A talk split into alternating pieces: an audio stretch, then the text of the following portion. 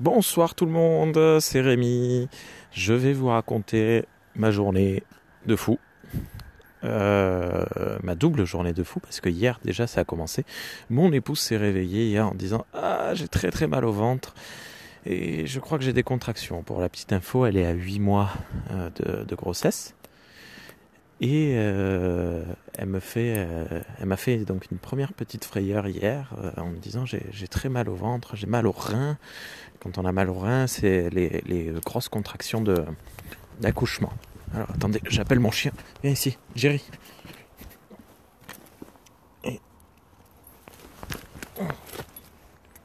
Arrête de bouger. Et donc, euh, hier, elle a appelé la sage-femme. La sage-femme lui a dit ne vous en faites pas, détendez-vous. Ça n'a pas l'air très euh, très urgent. Euh, détendez-vous. Si ça continue, vous me rappelez. Ça a passé la matinée et, euh, et voilà, on est, on a passé la matinée sans souci. L'après-midi, plus rien, pas de souci. Elle a dormi, elle s'est reposée, ça allait. Mais cette nuit, elle n'a pas dormi de toute la nuit parce qu'elle a eu des contractions toute la nuit. Chose qu'elle ne m'a pas dit. Hein. Elle, ne, me l'a dit que le lendemain matin. Donc ce matin, et ce matin, elle avait des contractions sur contractions sur contractions. On a amené le petit à l'école. Elle m'a dit j'appelle la, la sage-femme de suite euh, dès qu'on rentre à la maison. On est rentré à la maison.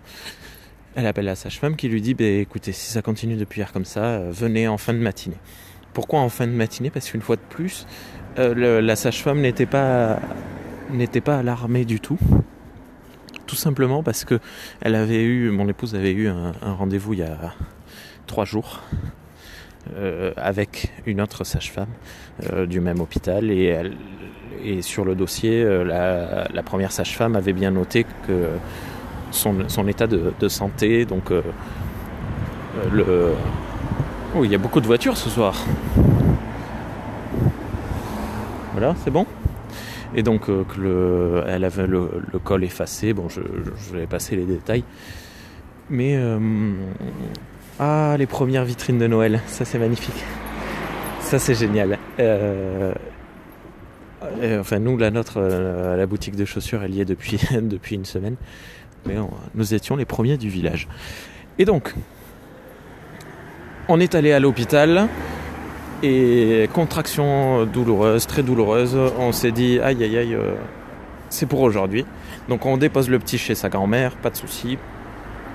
On arrive à l'hôpital. La sage-femme totalement débordée qui nous dit je peux pas m'occuper de vous, il va falloir que vous patientiez, je suis désolé. Donc euh, elle nous pose euh, dans, un, dans un petit coin tranquillement et on attend, on attend. Et à un moment on la voit passer prendre un téléphone et aller dans une pièce à côté. Elle appelle une de ses collègues, euh, sage-femme, en lui disant euh, Écoute, est-ce que je peux t'envoyer une dame euh, Parce que là, je, suis un peu débordé. Mais de toute façon, je pense que c'est pour aujourd'hui. du coup, nous, on était là, oh, tout excité. Ça y est, c'est maintenant, c'est de suite. On y est. Et donc, on est allé voir cette autre sage-femme qui a fait des examens, voilà. Et en fait, euh, c'est pas du tout pour aujourd'hui. Le, col était effacé, mais très très peu. Et euh, sur le monitoring, même si mon épouse euh, est tordue de douleur et, ressent des contractions, mais sur le monitoring, il n'y a pas de contractions. Donc, ils lui ont dit écoutez, le bébé s'est retourné, tête vers le bas, mais il est encore très loin donc ça peut être dans 10 minutes comme ça peut être dans une quinzaine de jours. Voilà, donc euh, pour les petites news, euh, je serai une deuxième fois papa d'ici une quinzaine de jours grand max. Ou alors peut-être cette nuit. Qui sait, qui sait. Bonne soirée à tout le monde.